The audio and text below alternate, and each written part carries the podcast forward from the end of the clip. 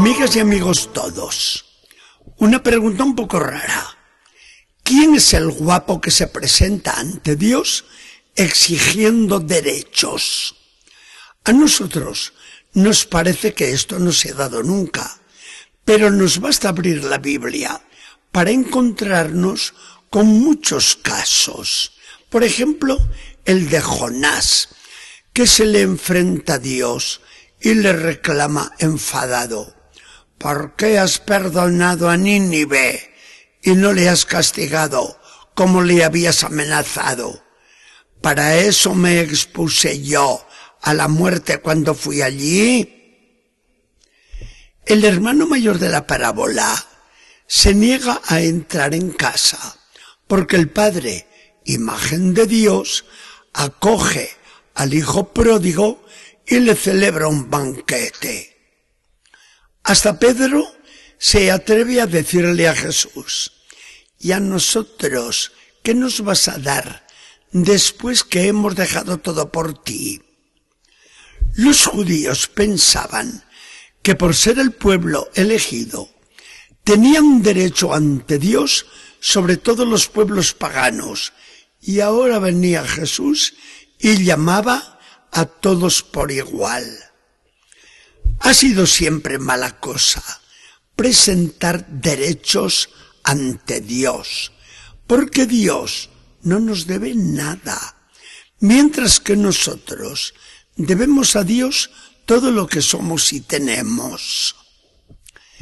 La respuesta de Dios para todos los que presumen de derechos ante Él podrían ser estas palabras de Jesús y después de haber cumplido ustedes con su trabajo, digan, somos unos criados inútiles, solo hemos hecho lo que debíamos hacer.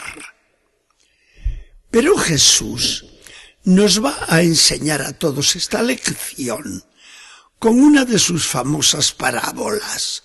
Y así nos cuenta lo que le pasó a aquel propietario con sus jornaleros. Sale a primera hora por la mañana al parque y encontrata a unos trabajadores por un denario la jornada. A las nueve de la mañana hace lo mismo con otros desocupados, sin decirles más que esto. Vayan ustedes a trabajar también a mi viña y al final les daré lo que sea justo. Repite las visitas al parque a las once y a las tres de la tarde. Aún tiene el humor de salir a las cinco de la tarde y encuentra a otros que están allí parados sin hacer nada. Pero, ¿qué están haciendo aquí todo el día ociosos? Nosotros ya quisiéramos trabajo, pero nadie nos ha contratado. Bueno, vayan también ustedes a trabajar en mi viña y ya veré lo que les puedo pagar. Algo quedará también para ustedes. Acabada la jornada, llama al administrador y le encarga. Entrega la paga a los trabajadores un denario a cada uno, pero empezando por los últimos. Al ver los primeros que los últimos recibían un denario, se pusieron contentos por demás, pues vaya paga la que nos va a dar a nosotros. A denario la hora nos van a tocar diez. Poco les duró la alegría porque al llegar ellos recibieron también un solo denario. Ante semejante actitud del amo, el más atrevido se le enfrenta. De modo que estos han trabajado solo una hora y les das el mismo jornal que a nosotros, que hemos aguantado el peso de todo el día y del calor. No hay derecho. Pero el dueño, muy tranquilo, Amigo, yo no te hago ninguna injuria. ¿No te contrataste conmigo por un denario? Toma lo que es tuyo. Si a estos últimos les quiero dar igual que a ti, ¿a ti qué te importa? ¿Es que no puedo hacer con lo mío lo que yo quiera? ¿O es que tú has de ser envidioso porque yo soy bueno? Jesús concluye con unas palabras aleccionadoras, capaces de mantenernos siempre en una actitud de profunda humildad delante de Dios. Porque dice, de esta manera, los últimos serán los primeros y los primeros serán los últimos. Muy bien. ¿Qué nos dice Jesús con esta parábola? ¿Y qué lección sacamos nosotros para nuestra propia vida? Los hombres tenemos una justicia muy nuestra y Dios tiene una justicia muy suya. La nuestra se funda en el deber. A cada uno hay que darle lo que merece. Y la justicia de Dios se funda en la bondad. Da a cada uno lo que quiere, porque no debe nada a nadie. Y todo lo que Dios da es puro regalo. Como los judíos habían sido llamados los primeros al reino, pensaban que Dios era injusto al abrir las puertas del reino a los demás pueblos. Pero ¿qué resultó? Que los paganos creyeron y entraron los primeros. Y el pueblo judío también entrará, porque Dios es fiel a su promesa.